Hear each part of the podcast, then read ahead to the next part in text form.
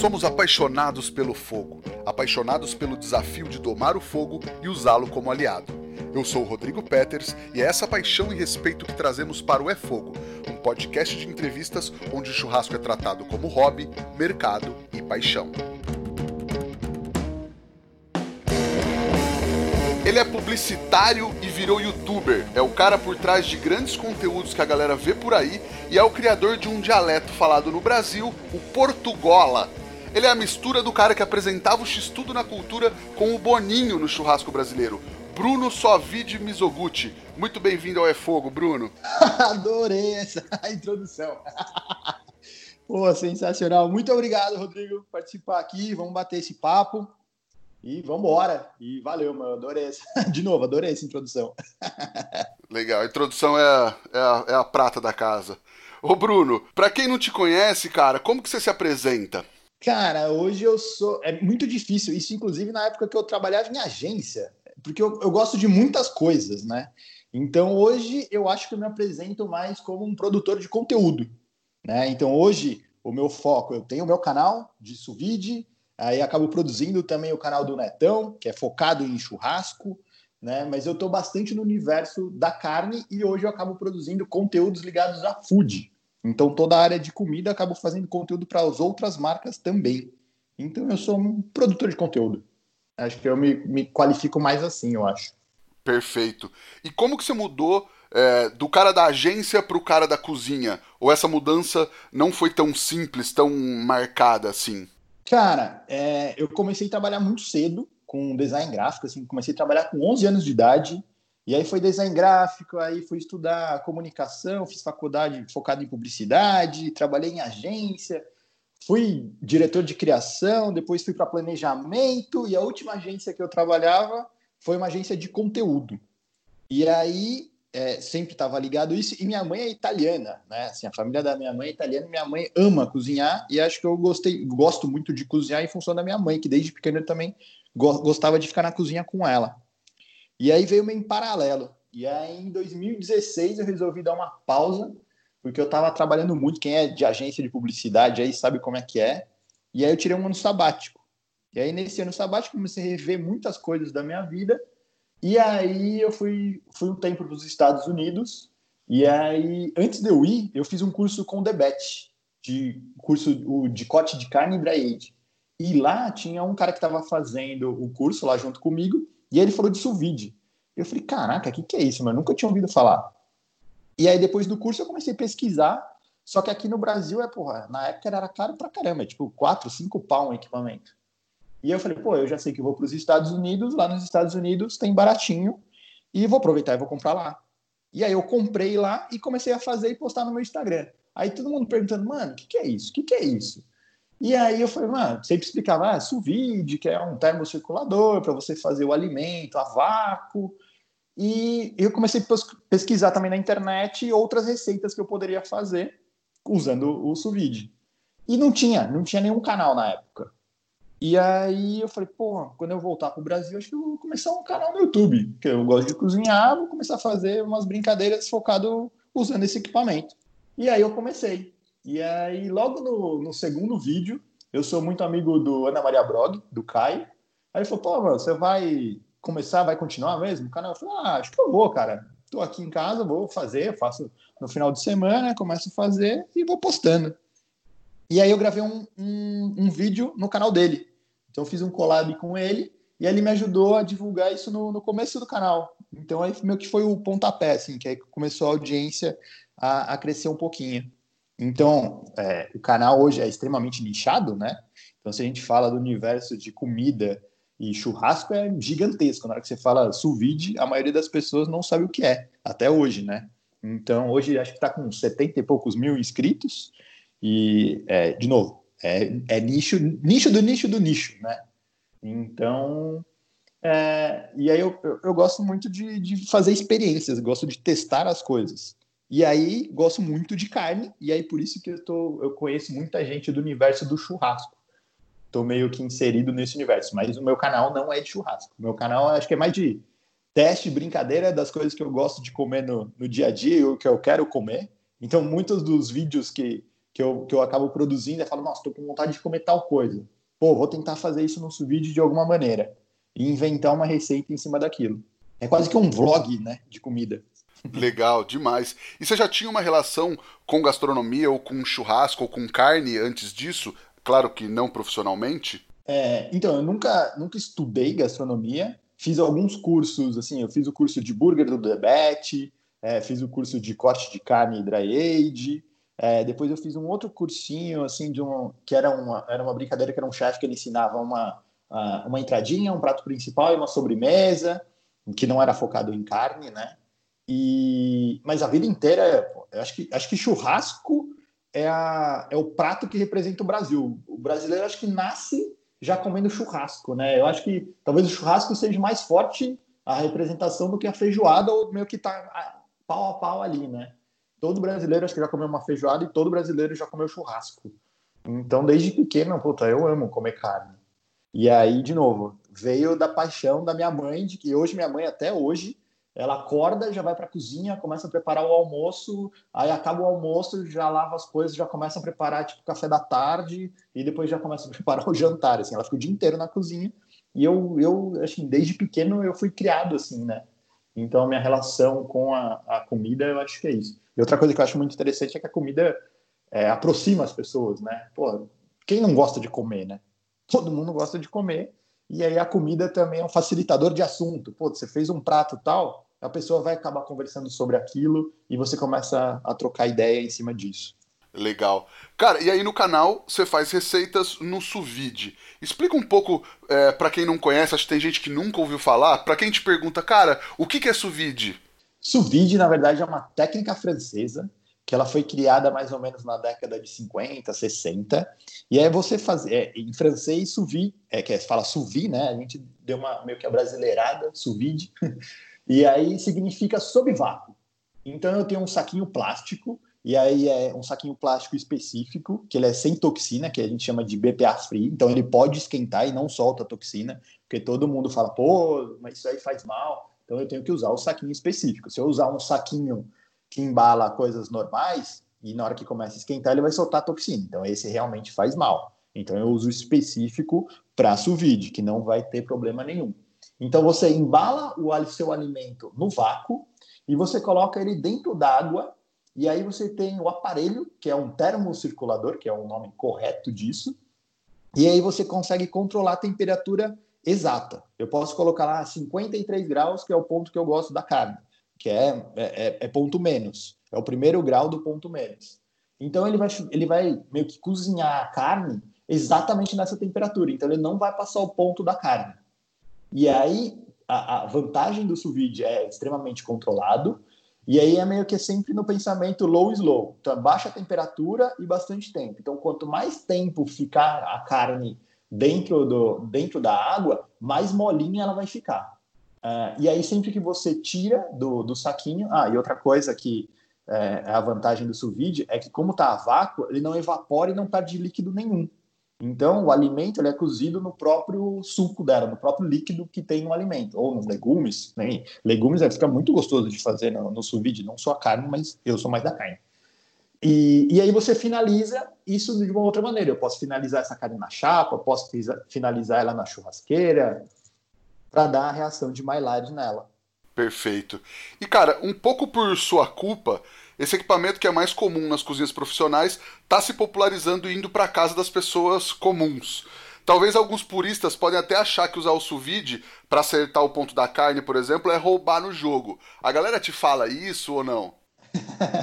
Meu, quando eu, quando, eu, quando eu comecei o canal, muita gente começava a falar que era, puta, isso é nutelagem, nutelagem, nutelagem. Eu falava, cara, é mais um equipamento. Então, é, você usar o fogão hoje em dia é nutelagem? Porque antigamente você tinha que acender uma fogueira. Aí veio a tecnologia e começou a evoluir as coisas. Depois veio micro-ondas, né? Tem, tem os equipamentos, então é, é, mais uma tecnologia. Eu acho que assim, é, um não substitui o outro. Então eu sempre penso assim, pô, se eu tenho uma coisa que pode me facilitar, pô, legal. Então é óbvio que aí os puristas vão falar não, deveria ser feito de outra maneira mas é, é, que nem eu estava conversando outro dia com, com o Netão dos pit smokers. Pô, você tem o pit que você vai, o smoker, que você tem que ficar ali do lado, alimentando, controlando a temperatura certinho, só que você fica oito horas ali só fazendo isso. E hoje em dia você tem os pits elétricos, que você vai lá, controla a temperatura e ele vai manter aquilo para você ali certinho. No final do processo, tá pronto. Então é, é, é, o mesmo, acho que o mesmo paradigma, né? Pô, é, é roubar no jogo? Não sei. Se, se você tiver as oito horas para ficar ali do lado fazendo, você pode e você gosta de fazer, legal. Tem gente que, que nem eu, eu coloco a carne no sous vide, largo lá, eu sei que não vai passar o ponto da carne, vou fazer minhas outras coisas que eu tenho para fazer, para fazer aqui em casa, ou mesmo de trabalho às vezes, e volto, a minha carne está pronta já. Eu só vou lá e finalizo ela. Então, não sei se é roubar no jogo. Então, assim, é muito do ponto de vista. Eu, para mim, não. é, eu, outro dia eu fiz uma costela que eu comecei fazendo ela na churrasqueira, então dei uma boa tostada na costela, embalei no vácuo e deixei 24 horas dentro do sous vide. Fui comer no outro dia. Ela estava desmanchando. Poderia ter feito ela inteira na, na churrasqueira? Poderia. Mas me deu uma facilitada de fazer no sous vide. Claro, e acho que é até legal explicar por que, que ele é mais comum nas cozinhas profissionais, além do preço, né, que antes os, os equipamentos mais profissionais é, são muito mais caros, às vezes numa cozinha profissional você não vai fazer um bife, você vai fazer 50. E aí, para controlar o ponto de tudo isso, a hora dele tá, tá pronto certinho, é, ele facilita muito, né?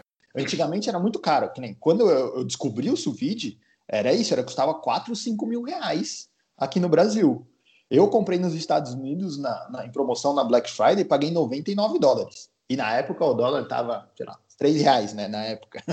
paguei, sei lá, 300 reais versus 4, 5 mil, eu falei, pô, diminuiu pra caramba. Hoje em dia, se você vai nos Estados Unidos, você acha sous no Walmart, custando 49 dólares, umas marcas meio barbante, assim, mas, pô, 49 dólares. Então, é, acho que, de novo, é um produto que ele foi criado há muito tempo atrás, né, mais ou menos na década de 50, 60, essa, esse método, e aí vem se aperfeiçoando, e aí a tecnologia deixa isso tudo mais barato. Então, cada vez mais vai ser mais comum é, as pessoas terem isso em casa. Veio no restaurante, eu concordo com você, assim, no restaurante ele é muito mais prático e ele é muito mais, é, não sei como dizer isso, assim, é, é, melhor empregado no restaurante, acho que fica melhor, né? Numa cozinha industrial, como você falou, o cara ele pode deixar lá 50 bifes já na temperatura, no ponto que ele quer, na hora que ele ajuda muito o serviço. Um cliente chegou, sentou na mesa, o bife dele é só ele abrir o saquinho, finalizar em um minuto cada lado, em três minutos está na mesa. A carne no ponto perfeito. Entendeu? Então, versus. E aí, de novo, aí corre a, aquela briga de ah, acertar o ponto ali. Imagina na hora que ele tem ah, o, o, broiler dele lá lotado de coisa e, e, e a pessoa ali, o, o chefe tem que ficar controlando todos os pontos. Se ele tem isso na temperatura certa, é só abrir o saquinho, colocar, é, finalizar e na mesa, meu, chega ali muito rápido na mesa para servir já.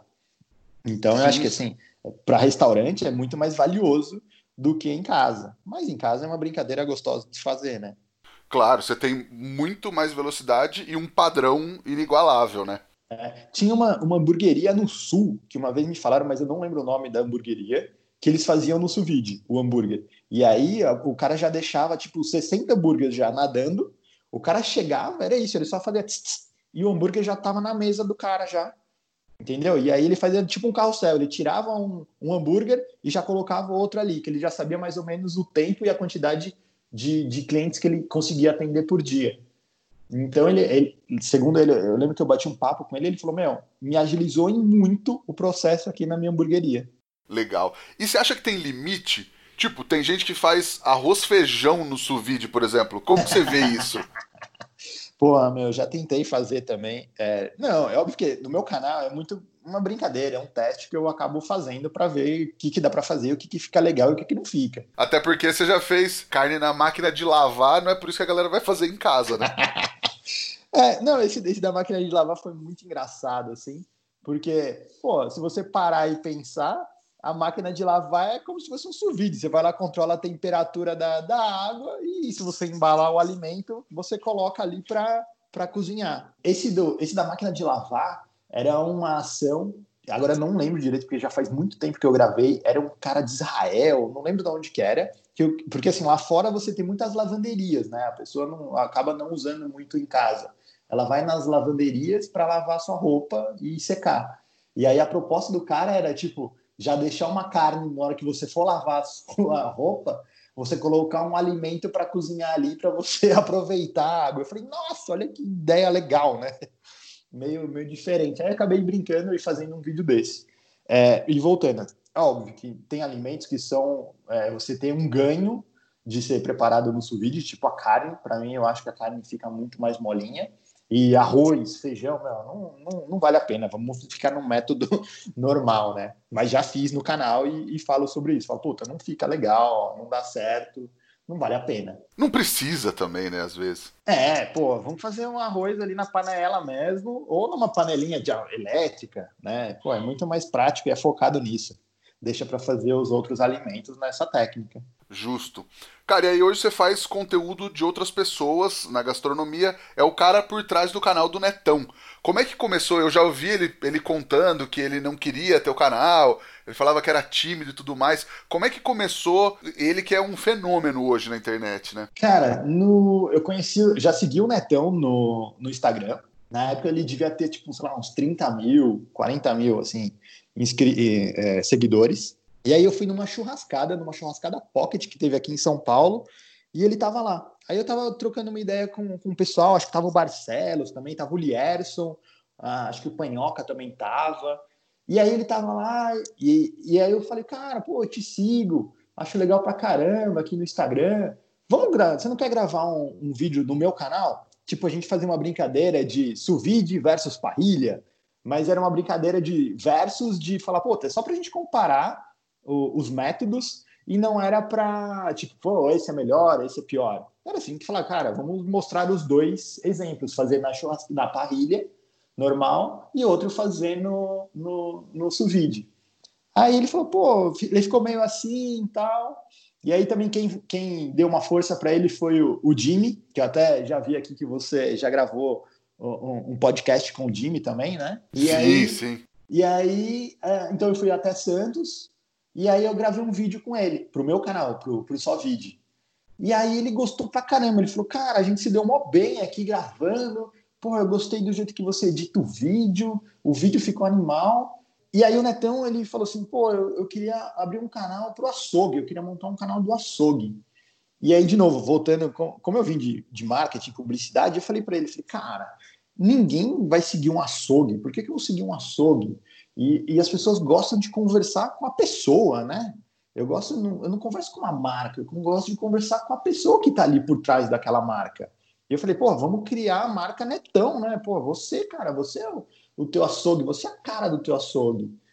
E aí a gente falou, ah, então vamos, vamos começar o canal com isso. E na verdade, o primeiro piloto, a gente ia começar um projeto para a TV, era que foi o primeiro, o primeiro vídeo que a gente fez. A gente foi, ele foi assar num, num evento em Minas, se não me engano.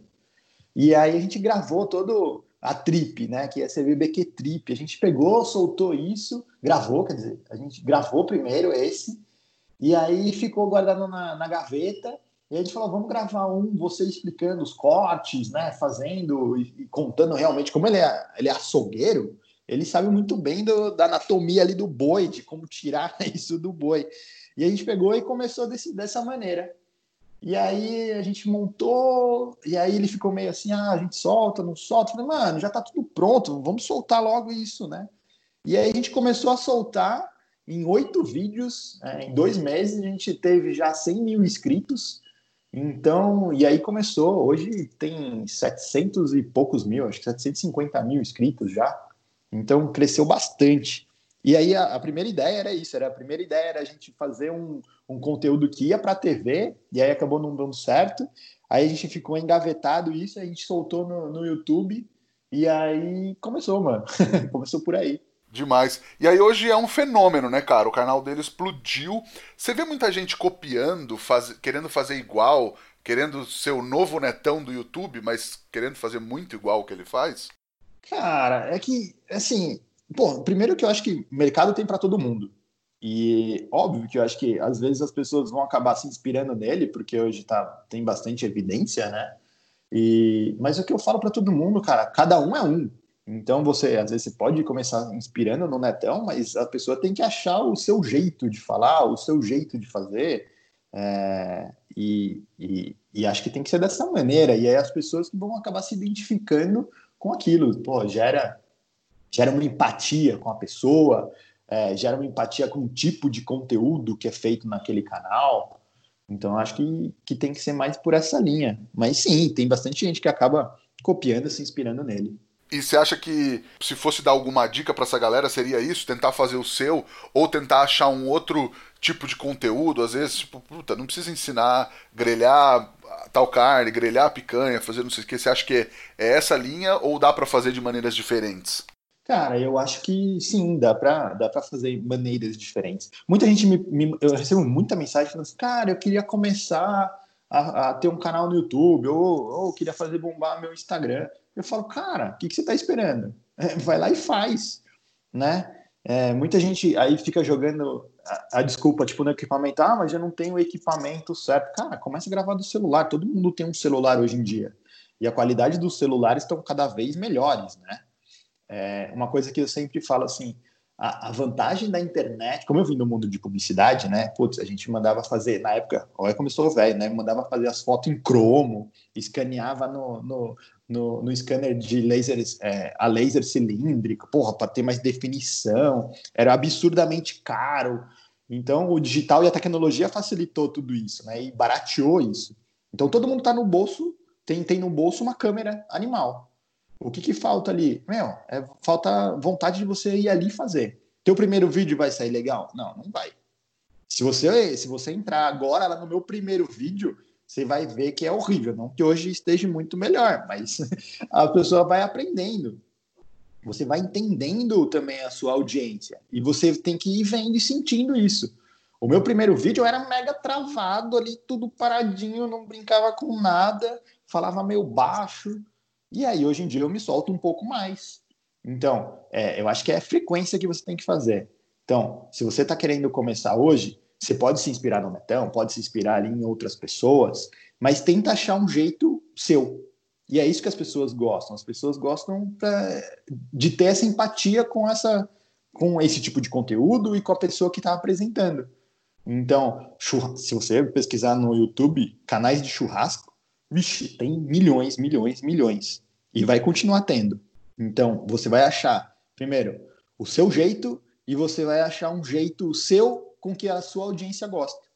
Eu acho que é isso. E outra coisa que, que, que eu estudei muito é a questão da microinfluência. Fiz até palestra no Hackathon, lá em Minas, questão sobre, sobre, sobre esse tema, se a microinfluência influencia de verdade. É, e a gente sempre fica impressionado, e as marcas também, mas estão mudando, cada vez mais mudando isso, com relação a números.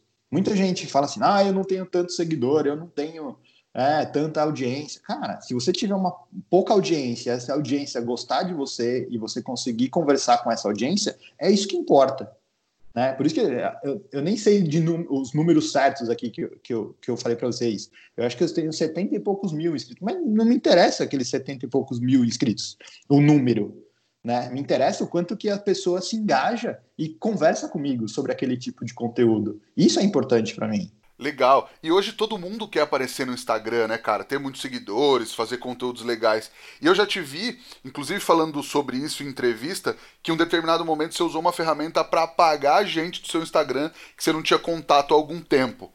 E aí hoje tem o misofiltro que faz sucesso com a galera no Instagram, tem os bordões que também viraram filtro. Você acha que isso tudo é, deu muito certo por você ter esse engajamento muito maior do que ter número de seguidores?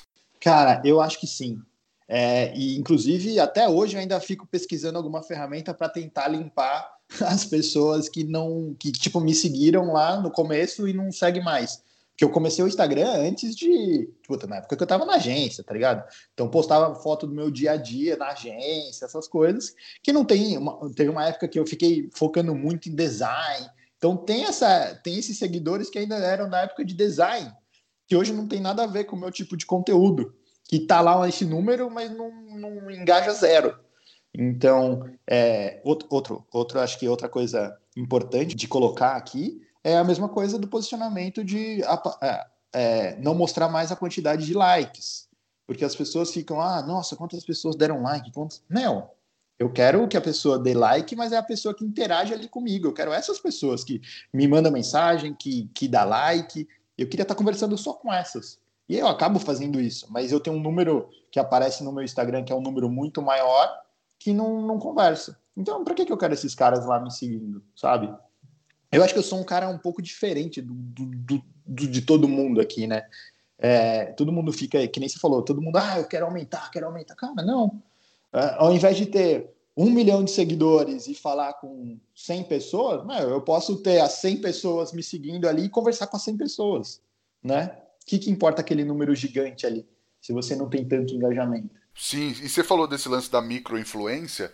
Eu acho que hoje, principalmente a galera do churrasco, o pessoal que está nos ouvindo, quer ter muito seguidor até para ter, sei lá, ter influência em cima das marcas e tudo mais. Eu acho que talvez grandes marcas, talvez eu possa até estar errado, mas talvez marcas maiores já se ligaram desse poder da microinfluência e marcas menores, mais do interior do país, talvez ainda buscam o cara que tem uma porrada de seguidores. Você acha que rola isso assim? Não, isso ainda rola, e até com marcas grandes, tá? Então, assim, de novo, eu vim do mundo de publicidade, é, eu entendo muito disso, e outra coisa que eu estudo muito é sobre comportamento humano. Isso é uma coisa que é das minhas piras, assim. Quando eu, quando eu tirei o ano sabático, eu fui estudar sobre física quântica, biologia cultural, que, que tipo, por que, que você faz as coisas sem saber porque você está fazendo? É uma aspira meio doida. e aí, se você. É, em uma, no, no, na palestra que eu fiz sobre a microinfluência, é, quando as pessoas seguem um influenciador micro, né? É, esse esse bate-papo que ele tem com esse microinfluenciador, e aí na hora que ele entra com um conselho, é como se fosse um conselho de um amigo físico, assim, que está do lado dele mesmo. Então, na hora que eu mostro uma cara e eu converso com a pessoa, e fala, puta, assim fica legal, fica aquilo. É, isso entra na cabeça da pessoa sem ela saber inconscientemente, como a mesma recomendação de um brother dele de infância. E aí as pessoas conseguem entender, tipo, um macro influenciador, quando acaba falando sobre alguma coisa, ele sabe que às vezes aquilo foi pago para ser falado. E ele entende como aquilo sendo uma publicidade, né? E aí as pessoas já têm noção disso.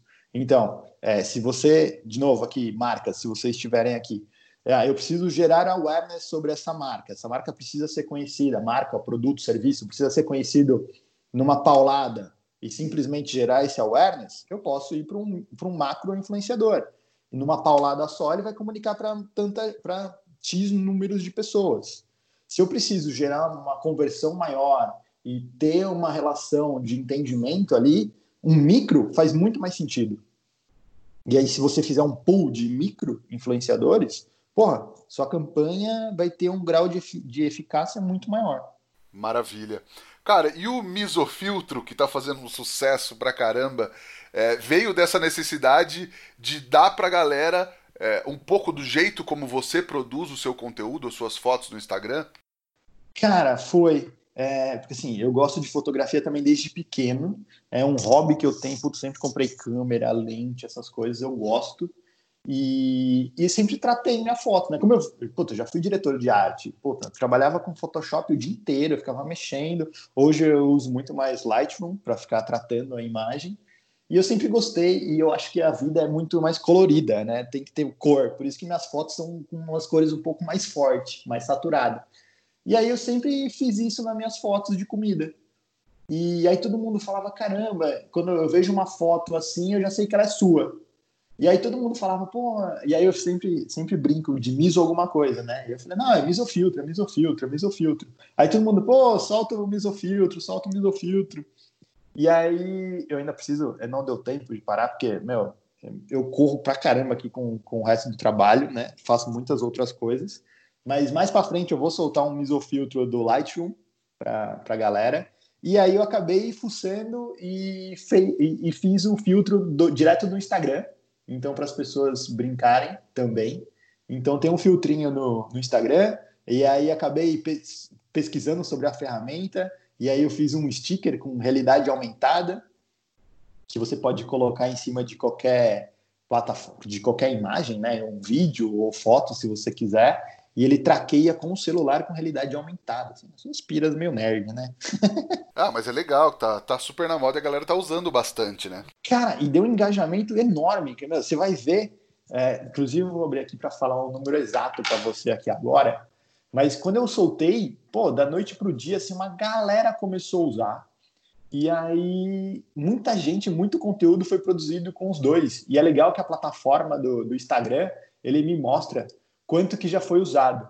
Espera aí que eu estou abrindo a tela aqui, só para te falar aqui o número exato. Ó, ele foi... já tem 70 mil fotos ou vídeos que foram feitos com o misofiltro ó, durante as pessoas. Caramba, cara, e ele, legal. É, e aí o número de impressão, então assim, tem os 70 mil fotos ou vídeo, porque ele não fala se foi foto ou vídeo que foi feito, mas ele dá um número. 70 mil tipos de conteúdos que usaram, e esse, esses conteúdos que as pessoas usaram foram mostrados 7,2 milhões de vezes. Tá aí, que é mais engajamento que isso. é muito louco, né? E o legal de, pô, internet é isso, né? A internet é legal que é tudo traqueado, né? Então a ferramenta te mostra aqui o quanto que foi gerado. Pena que eu não ganho um centavo em cima disso, né? Imagina se eu ganhasse um real, já tinha 7 milhões de reais aqui. Aí ia ser bom, hein, cara? Pô, aí todo mundo ia fazer isso. não, mas aí, de novo, é... ah, outra coisa que eu acho que, assim, voltando lá atrás, que, que você perguntou, né? O que, que as pessoas gostam de, de fazer. Cara, se você for criar um canal para ganhar dinheiro, puta, nem começa, né? Então, e as pessoas acham que ah, influenciador ganha dinheiro, tal. Cara, eu eu trampo com as outras coisas. Óbvio que hoje, mas olha, eu já tenho quase 300 vídeos postados, meu. Eu comecei em 2016, 2017.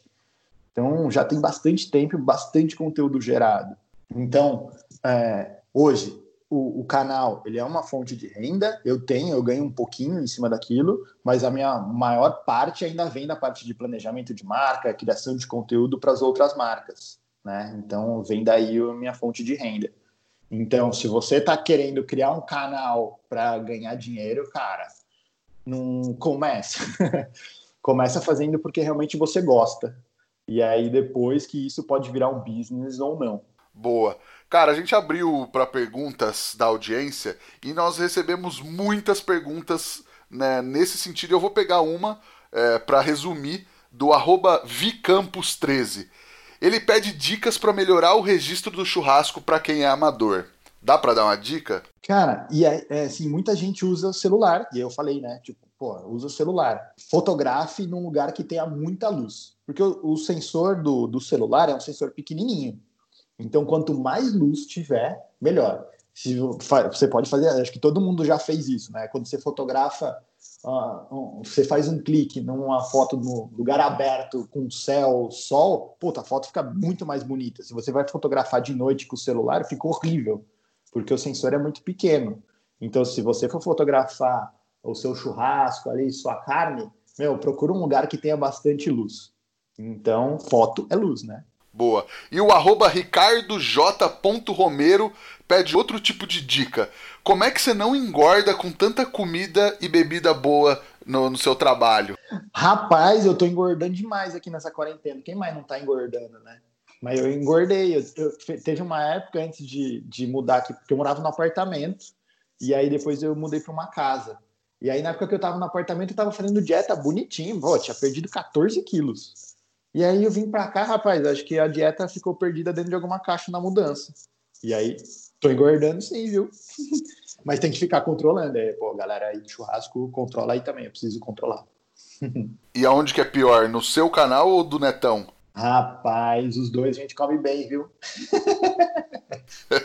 e lá no, e, e, quando vai gravar no Netão, grava eu e ele, e a gente tem mais um ajudante lá para dar uma organizada nas coisas, para já ir limpando, lavando. Cara, e, e a gente come tudo, velho. E aqui em casa também, eu como tudo. E agora a gente, é, é, como a gente tá na quarentena, minha esposa tá aqui em casa também, a gente começou um, um quadro novo dentro do canal, que é o Miso Restou. Que, meu, sempre que eu faço comida pro canal, a gente, eu como, ela come, e sempre sobra um pouquinho. E aí a gente acabava inventando outros pratos com aquilo. Eu acho que todo, todo mundo que faz churrasco sempre sobra, né? A gente falou, pô, vamos começar a inventar umas receitas em cima do que sobra do, do, do vídeo.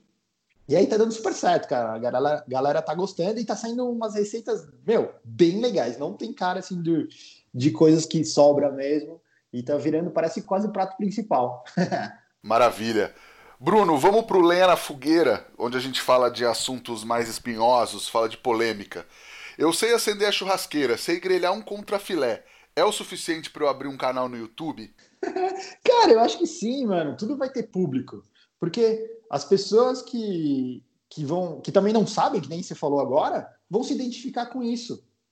Então, meu, cara, a gente tem muita gente no Brasil inteiro e você vai ter gente pesquisando sobre aquilo. Né? Então, se você fizer um jeito autêntico, de uma maneira legal, cara, você vai ter um público. Mas aí, é, de novo, é igual ao meu canal. Meu canal é nicho do nicho do nicho. Se você está querendo é, criar um canal sobre isso, você tem que saber o teu universo, quanto que é o tamanho de gente que tem querendo sobre esse, buscando sobre esse assunto. Então, saiba que é isso. O meu canal nunca, nunca vai ter um milhão de inscritos. Porque não, não tem um milhão de pessoas procurando sobre vídeo. Entendeu? E eu acho que é isso que as pessoas têm que ter em mente. E às vezes acabam se frustrando. Tipo, ah, eu quero criar um canal desse para ensinar o cara a fazer sobre fogo. Quantas pessoas estão buscando sobre isso? Qual é o meu potencial mercado, meu potencial é, número de pessoas que vão estar tá falando sobre isso ou pesquisando sobre isso? Não vai ter também um milhão de pessoas. É, vai ser mais do que o sous com certeza. Show. E outra polêmica: sous é para quem não sabe cozinhar? Cara, eu acho que ele ajuda muito, né? Não sei se é para quem não sabe cozinhar, mas ele facilita a beça. Principalmente para quem quer acertar o ponto da carne e não consegue. Boa. E agora, Miso, nossa pergunta de um milhão de reais. O que o fogo significa para você? Cara, fogo é. Puta, pra mim, o fogo é muito legal. Cara, ontem mesmo, é, é óbvio que a gente tá aqui no canal de fogo pra comida, mas ontem, cara, eu, eu mudei aqui pra casa e aqui é muito frio. Cara, e eu adoro fazer a lareira. Ali tem uma fogueirinha cara, aqui o fogo esquenta, né? E fogo esquenta, o fogo a gente fica sentado em volta, batendo papo do, de qualquer coisa, tomando uma cerveja, tomando um vinho, comendo um negocinho, e o fogo esquenta e fogo conecta as pessoas. Demais. Cara, tem uma dica, um truque, uma receitinha para passar para a galera que está nos ouvindo? A dica é: acesse lá meu canal, só vídeo no YouTube, entra no Netão também. Cara, a dica é: faz o que você gosta faz como que você está fazendo para os seus amigos e reúna as pessoas e tentem trocar ideias. Legal. E além do teu canal e o canal do Netão, tem alguma outra coisa para indicar para o pessoal assistir, ler ou visitar? Cara, é, eu, é que na verdade eu não tenho assim, um canal específico. Eu gosto de ver muitas coisas diferentes, né? É, o meu, eu não gosto de assistir muitas coisas de comida, sabia? Isso é meio é, estranho, né? Também, porque eu gosto de ver, óbvio, alguns canais de comida, mas eu não gosto de assistir muitos específicos, porque senão eu acho que eu posso ser influenciado no meu tipo de conteúdo nesse parecido com esses canais. Então eu gosto de assistir outros canais. Eu vejo muito canal de fotografia, muito canal de comunicação e de história também. Eu gosto de ver, eu gosto de ver mais esse, essa pegada para não ser influenciado na hora de eu produzir o meu tipo de conteúdo, entendeu? Legal. E vou fazer uma pergunta que eu não fiz lá atrás, eu lembrei agora. Os bordões que a galera usa, você usa bastante, né? Tão usa bastante. Você que cria, ele que cria, é mistura, como é que é? Cara, é meio que assim, mistura. E, é, e é, é, engraçado, porque eu acabo falando muita coisa que ele fala e ele acaba falando as coisas que eu falo, que a gente, meu, vive junto, né? Então, a gente acaba misturando tudo. e a gente acaba, meu, saindo meio que natural, sabe? Então, é... Puta, eu falo muito nossa, eu falo bem bom, eu falo, não, é, eu não sei. é meio que sai espontâneo, acho que é isso. E acho que é por, por, essa, por, por sair espontâneo que acaba pegando, não sei. Perfeito. Ô Bruno, quem quiser te achar nas redes sociais, seu canal, seu Instagram, como é que faz? Meu Instagram é Bruno Mizoguchi e o canal é só entrar lá no YouTube, só vide, S-O, espaço V-I-D-E, que é só receitas no Suvide. Perfeito. Nós estamos no Instagram, no arroba efogopod, o meu é arroba rodrigopeters, underline, e o nosso e-mail é o gmail.com. Ajuda a gente a espalhar a palavra do fogo, manda esse podcast para aquele amigo que você sabe que vai curtir o papo, dá cinco estrelas na Apple, segue a gente no Spotify, mesmo que você não ouça por lá, isso ajuda muito o nosso trabalho. Bruno, brigadão pelo papo, cara, foi sensacional. Valeu, Rodrigo, espero que todo mundo tenha gostado aí, e quem, quem quiser manda mensagem, vamos bater papo. Acho que isso que é a rede social, né? Pô, vamos bater papo, cara. Isso é legal, trocar ideia. Com certeza. Acredito que a galera gostou bastante. Já vai pegar as dicas, já vai tirar foto com o misofiltro e te marcar. Brigadão, cara. Valeu. E para todo mundo que nos ouviu até agora, muito obrigado e até a próxima semana. Tchau. Valeu, Rodrigo. Tchau, tchau, galera. Valeu.